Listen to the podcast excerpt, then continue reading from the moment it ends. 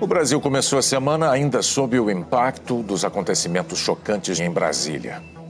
Mas se as sedes do Executivo, do Legislativo e do Judiciário mal começaram a ser reconstruídas, os três poderes seguem atuando. E essa atuação nos últimos três dias foi recheada de momentos muito simbólicos. Os presidentes dos três poderes divulgaram uma nota conjunta em que pregam a união e repudiam os atos golpistas e terroristas. Eles afirmaram que os poderes da República estão unidos para que as providências institucionais sejam tomadas nos termos das leis brasileiras. E aí, ao final dessa agenda, num ato cheio de simbolismo, todos desceram a rampa do Planalto de braços dados. O presidente Lula, presidente do Supremo Tribunal Federal, ministra Rosa Weber e também representantes de todos os estados. E aí eles caminharam por 500 metros entre o Palácio do Planalto e o Supremo Tribunal Federal. Foi uma manifestação histórica né, das mais altas autoridades da República de união pela democracia. União entre o Poder Executivo e o Legislativo foi cristalizada com a confirmação da primeira ação de Lula ao saber dos atos criminosos de domingo. O Congresso aprovou e já promulgou o decreto do presidente Lula que determinou a intervenção na segurança do Distrito Federal. No plenário, Pacheco abriu a sessão para a votação do decreto de intervenção e falou sobre o atentado. Essa minoria golpista, e não há outro nome, não irá imposto à vontade por meio da barbárie, da força e de atos criminosos. O presidente Lula recebeu um grupo de parlamentares que foi ao Planalto entregar de forma simbólica uma cópia do texto do decreto de intervenção federal na segurança pública do Distrito Federal, aprovado no Congresso. E a sintonia no Poder Judiciário se expressou na manutenção das primeiras decisões do ministro Alexandre de Moraes. O Supremo Tribunal Federal formou maioria para manter Ibanez Rocha afastado do governo do Distrito Federal. O período inicial é, desse afastamento é de 90 dias.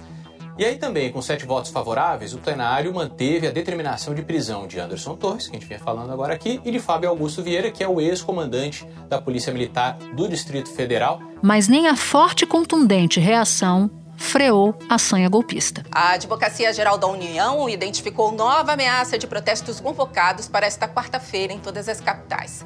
A AGU acionou o Supremo Tribunal Federal para informar sobre as ameaças antidemocráticas. O ministro do Supremo Tribunal Federal, Alexandre de Moraes, determinou que as autoridades públicas de todo o país impeçam qualquer tentativa de bloqueio do trânsito e ocupação de prédios públicos. As autoridades policiais, isso é importante, estão autorizadas a prender em flagrante qualquer pessoa que desobedecer essa decisão. Colocando Brasília e o país novamente sob alerta máximo. Hoje mesmo, o interventor da Segurança Pública do Distrito Federal, Ricardo Capelli, ordenou a interdição da esplanada dos ministérios e reforçou a segurança em reação a informações que circularam em redes sociais de que bolsonaristas radicais planejavam outro ataque para, abre aspas, a tomada do poder, fecha aspas. Prédios públicos receberam preventivamente proteção da Força Nacional de Segurança, mesmo com a ausência de qualquer ato. E que não há hipótese de se repetir na capital federal o que aconteceu, os fatos inaceitáveis que aconteceram no último dia 8. Da redação do G1, eu sou Natuzaneri e o assunto hoje é o Estado sob tensão. Uma análise das primeiras reações das instituições às ameaças golpistas e um olhar para os pontos fracos na contraofensiva estatal. Neste episódio, eu converso com o jornalista Thomas Trauman, colunista da revista Veja e do Poder 360. Quinta-feira, 12 de janeiro. Thomas, na noite de terça-feira dessa semana, a Advocacia Geral da União entrou com uma petição junto ao ministro do Supremo Alexandre de Moraes. Isso porque o governo havia detectado risco de uma reedição de atos golpistas espalhados por diferentes estados e foram convocados, assim como os atos de domingo, foram convocados pelas redes sociais.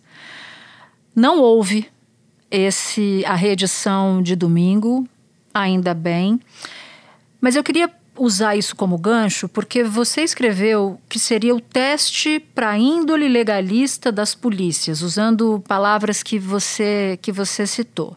À luz dos fatos de quarta-feira, elas passaram ou não no teste? Sim, eu acho que passaram. Quer dizer, é, só para a gente assistir é, só a forma como é, a polícia estava postada em toda a Praça dos Três Poderes e como a guarda presidencial estava protegendo o que sobrou do Palácio Presidencial no final da tarde, mostra que né, é como se fosse, fosse outro país, fosse outros comandos, completamente distintos do que a gente assistiu no domingo. Em Brasília é muito fácil para a polícia controlar a entrada, porque são avenidas muito grandes. Então, é, é, isso já foi era uma ideia clara é, da, do planejamento urbano de Brasília de, de, controlar a possibilidade das massas chegarem aos palácios. É, portanto, é, o que aconteceu no domingo não foi, não foi algo, não foi por acaso. Bom, mas o fato é que domingo aconteceu e a gente precisa voltar a ele para entender o que aconteceu depois. Está cada vez mais claro que houve complacência, leniência, quando não endosso e até orientação aos golpistas. E isso faz parte, Thomas, da Polícia Militar do Distrito Federal e também por parte do Exército. A gente sabe o enredo todo dessa história. Isso sem falar que ainda não está claro por que o batalhão da Guarda Presidencial que sempre esteve lá em momentos de manifestação, você ficou, trabalhou, despachou do Palácio do Planalto, sabe como a coisa funciona e só apareceu depois que os vândalos já tinham entrado nos prédios. Qual é o grau de hostilidade das forças de segurança em relação ao novo governo? E aí eu incluo também as Forças Armadas. É crítico? É contornável? Está num bom caminho? Qual é a tua avaliação? O governo Lula sabia que um dos seus maiores desafios seria exatamente resolver a sua relação com as Forças Armadas e com as forças policiais. Tanto que o primeiro-ministro que é, o, o, presidente Lula indicou, quer dizer, ele antecipou a indicação de ministros, ele indicou o José Múcio, justamente para apaziguar e abrir uma relação é, com os comandos militares. Lula anunciou José Múcio Monteiro, que vai ser o ministro da Defesa. Múcio é engenheiro, presidiu o Tribunal de Contas da União foi ministro da Secretaria das Relações Institucionais no governo Lula e foi deputado federal por cinco mandatos. Tem um excelente trâmite na área militar. Foi escolhido para a defesa para fazer essa interlocução importante nessa transição de governo. O fato é que o avanço que teve nesse tempo foi muito, muito tênue. Né? Os, os comandantes, eh, os novos comandantes, eh, dois deles, o do Exército e da Aeronáutica fizeram questão de tomar posse é, antes da posse do presidente Lula, ou seja, não teve ali para mostrar que não há um descontentamento dos ex-comandantes, e o ex-comandante da Marinha é, não participou da, da, da, transmissão de cargo. A gente uhum. mandou um assessor ler o seu discurso. Quer dizer, uma clara quebra de hierarquia e uma demonstração de satisfação desses ex-comandantes com a eleição do presidente Lula. E até hostilidade, né? Dá para dizer. Temos que ser muito claros aqui.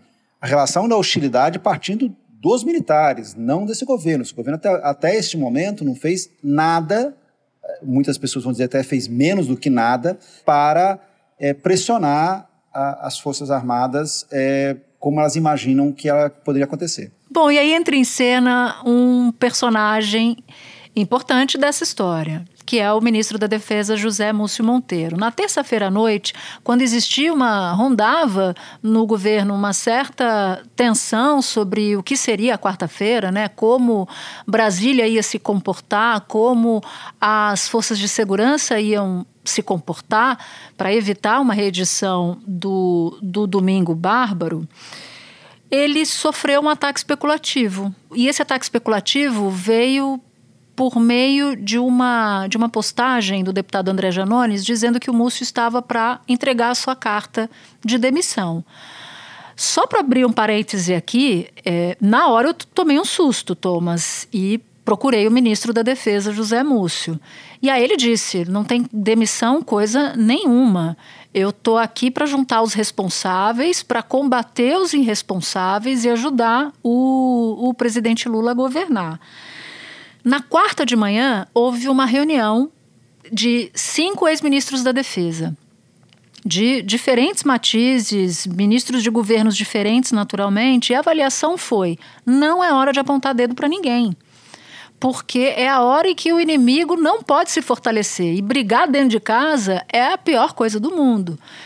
Mas eles reconheceram que as declarações do Múcio foram infelizes. Né? A, a primeira de que os acampamentos eram democráticos e não eram, e o segundo de que eles se desfariam naturalmente. Então, eu queria ouvir você sobre o, o esse capítulo da, da, da, novela, né? José Múcio Monteiro. O José Múcio Monteiro é provavelmente um dos políticos mais hábeis uh, dos últimos 20 anos que passou em Brasília. Eu acho que a primeira coisa que tem que dizer é isso. E, e, é muito difícil ver o Múcio errar como ele errou na sua avaliação na semana passada. Quem acompanha a política brasileira sabe disso. Aquelas manifestações dos acampamentos, eu, eu falo assim com muita autoridade, porque eu tenho parentes lá eu de Recife, tenho alguns amigos aqui, é uma manifestação da democracia. A gente tem que entender que nem todos os adversários são inimigos, a gente tem até inimigos corregionários. Eu acho que aquilo, com uns pouquinho, aquilo vai se vai vai chegar para o lugar que todos nós queremos. Essa, esse ataque especulativo que o Múcio sofreu, ele, isso já vem desde domingo à noite, é, de alas dentro do PT, que tentam derrubar o, o ministro para colocar é, na avaliação deles, uma pessoa que tenta enquadrar é, as Forças Armadas. Eu não consigo imaginar uma avaliação mais equivocada do que essa, de neste, nessa circunstância que está, com os palácios quebrados, com ainda é, a justiça procurando é, os financiadores dos atos é, golpistas de domingo, você ainda abriu uma nova frente de batalha contra as Forças Armadas. Dito isso, essa reunião de hoje foi muito importante, porque essa reunião reuniu ministros da Defesa que vem uh, desde o governo uh, Lula, Dilma, Temer e Bolsonaro, portanto, de, de, como você falou, diferentes matizes, e todos eles numa, eles numa declaração de apoio é, ao, ao, ministro Múcio, inclusive um deles uh, do PT, o senador uh, uh, e líder do, do, do, governo no Senado, Jacques Wagner. Isso é uma demonstração de força e, ao mesmo tempo, uma demonstração de, de fraqueza. Eu vou fazer aqui uma analogia futebolística que todo mundo entende. Dizer, o técnico, o presidente do clube só chega para dizer que o técnico está prestigiado depois de uma derrota, não depois de uma vitória. Eu tenho até uma resposta para. Desculpa te atrapalhar. Esse grupo se reúne ou se fala de, com certa frequência. Começou num grupo de zap chamado Grupo MD no dia 10 de 11 de 2022, ou seja, depois da eleição. Porque, claro, né, a relação do, do governo, do futuro governo com as Forças Armadas era algo sensível e, e preocupante, tanto que eles se reuniram. Então me explicaram, Thomas, que não foi a primeira reunião nem foi uma reunião de emergência, mas uma reunião quase que de rotina, claro, mas reforçada pela crise do, do fogo amigo. A Natuza sempre traz um furo para a gente, isso é coisa boa de falar com ela. É, mas a questão é, é, o fato é que as outras reuniões não eram públicas e essa se tornou pública para uma demonstração de apoio ao Múcio é porque ele está fraco. Né? So, somente uma pessoa fraca precisa de uma, uma, uma, uma posição de apoio. Eu acho que assim, é, seria irracional da, fazer uma troca de ministro da Defesa num momento tão delicado como este que a gente está tá passando. Então eu, eu, eu, considero que a situação ela é crítica, sim, uh, mas e ela é contornável se não houver uma política clara de confronto. Nesse momento, o confronto interessa a quem tentou o golpe no domingo não para quem está preservando a democracia. Em depoimento, Wagner de Oliveira disse que dentro do Palácio do Planalto se deparou com uma barreira do Exército, que pediu para que os manifestantes se agachassem no chão, o que foi feito. Contudo, momentos depois, a polícia também chegou e houve até mesmo uma pequena confusão entre a polícia e o Exército. Lucas Costa, brasileiro, foi mais um a afirmar em depoimento que o Exército e a Polícia Militar entraram em conflito e fez acusações graves. Segundo ele, no momento da invasão, quando a PM tentava reprimir o movimento, militares do Exército acenaram para os manifestantes, chamando-os para se abrigar no Palácio do Planalto.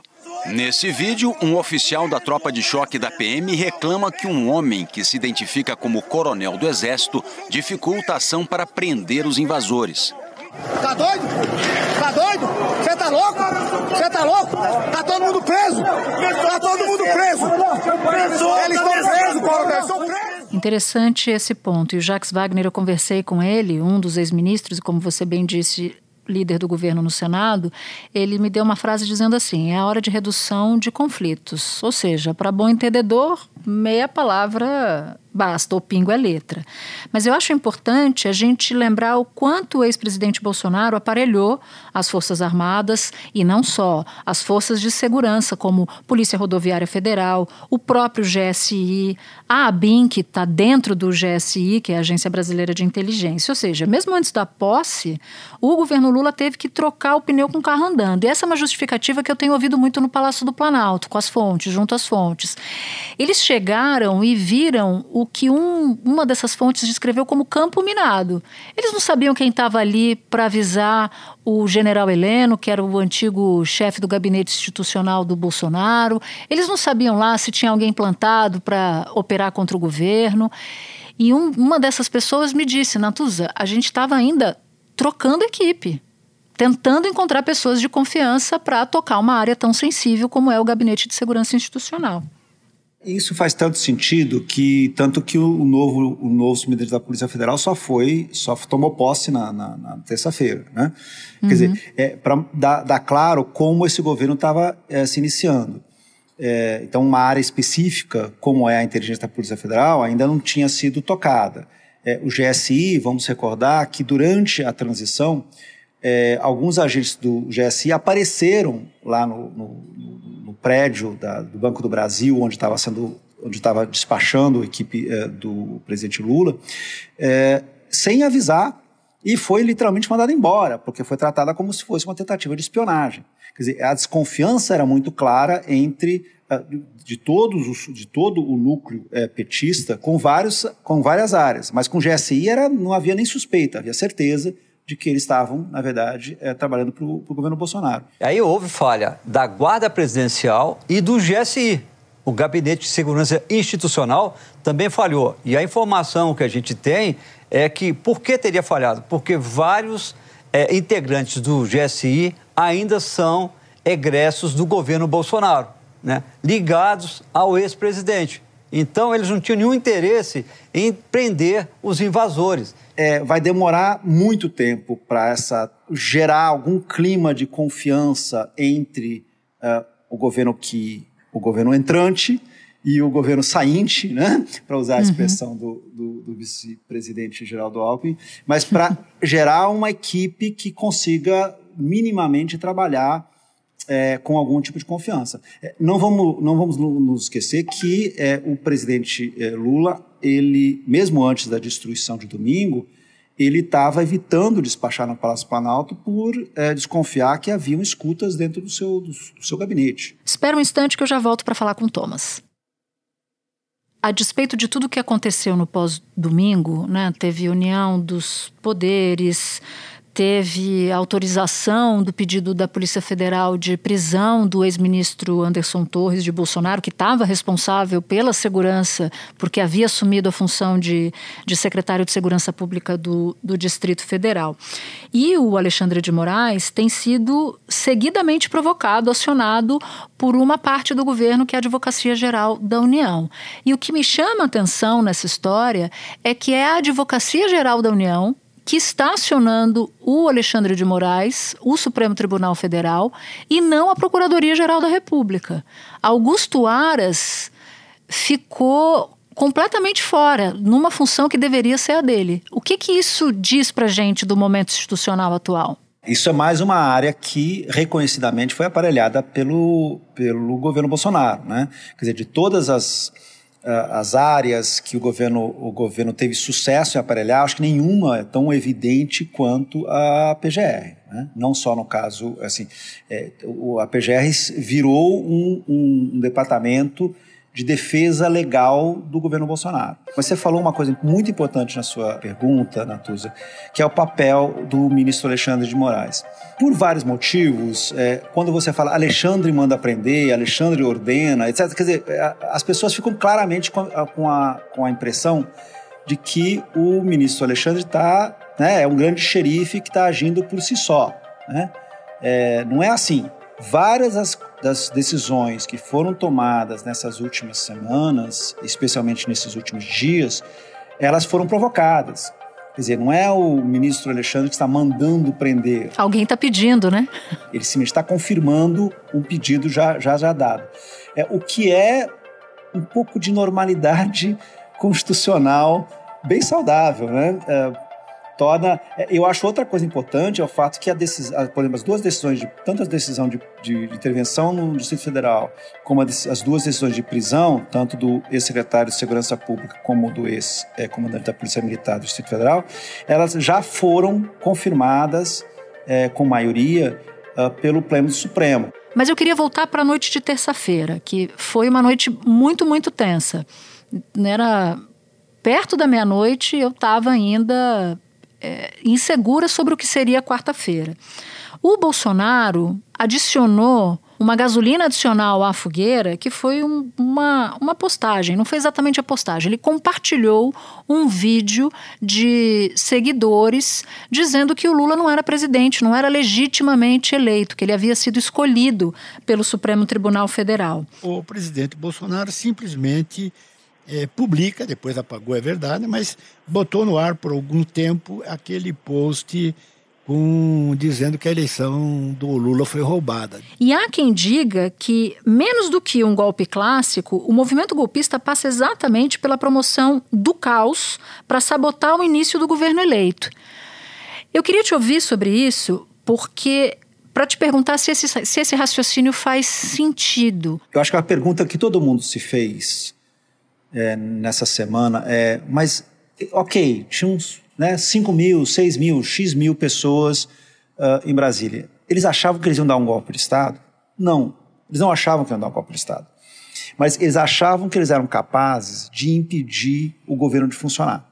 Quer dizer, a lógica não era que eles iriam uh, ganhar o governo naquele dia, né? mas a lógica é que eles iam gerar um caos tão absurdo no Brasil através da, da, das invasões uh, dos prédios, através dos atentados terroristas contra a linha de transmissão de energia, através de carros-bomba perto de aeroportos, através uh, de, de, bloqueios na frente das refinarias impedindo o abastecimento de combustíveis nas cidades, quer dizer, gerar um caos tão gigante que o, o exército ou fosse chamado através de uma de uma decisão por GLO, ou se sentisse naturalmente uh, chamado pela população para intervir e retirar o Lula e convocar novas eleições. O governo criou uma força-tarefa para prevenir casos de vandalismo contra o sistema elétrico brasileiro. Uma torre de transmissão de energia jogada no chão no estado de Rondônia, que houve queda de outra torre com indícios de vandalismo. A quilômetros de distância, em Medianeira, no oeste do Paraná, uma outra torre de transmissão do sistema de Furnas também caiu na madrugada. As ocorrências levaram à criação de um gabinete de acompanhamento que vai receber e processar informações sobre novas tentativas de sabotagem ou vandalismo, tanto sob o aspecto de integridade física, como também cibernética das instalações. Lamentavelmente, o presidente que deixou o poder dia 31 não quer reconhecer a derrota. Ainda hoje eu vi declarações dele não reconhecendo a derrota. O senador Randolph Rodrigues, da Rede, disse que a CPI para apurar os atos terroristas já tem número suficiente de assinaturas para ser aberta em fevereiro, assim que começar a próxima legislatura. Essa é a cosmogonia que uh, está por trás uh, do, do, dos, dos atos de domingo. Então, eles estão apostando no caos o tempo todo. O que o presidente Bolsonaro fez, e, e logo e ele fez, e ele sempre faz isso, ele posta alguma coisa e logo depois ele apaga. Politicamente, o que ele fez foi uma confirmação do que mil, esses milhares de pessoas consideram, que esse governo não é legítimo. E que, portanto, tentar deslegitimizar é, e, e mostrar que esse governo não pode governar é uma coisa correta. Thomas, eu te agradeço muito. É sempre bom te receber aqui no assunto. Você já tem a, a, o crachá de, de integrante honorário desse, desse podcast. Então, a gente vai se ouvir daqui a pouquinho. Logo mais, eu tenho certeza que você vai ser chamado, convidado de volta para cá. Obrigado, Natuza. Obrigado que está nos ouvindo. Este foi o assunto, podcast diário disponível no G1, no Globoplay ou na sua plataforma de áudio preferida. Vale a pena seguir o podcast na Amazon no Spotify, assinar no Apple Podcasts, se inscrever no Google Podcasts ou no Castbox e favoritar na Deezer. Assim você recebe uma notificação sempre que tiver um novo episódio. Eu sou Natuzaneri e fico por aqui. Até o próximo assunto.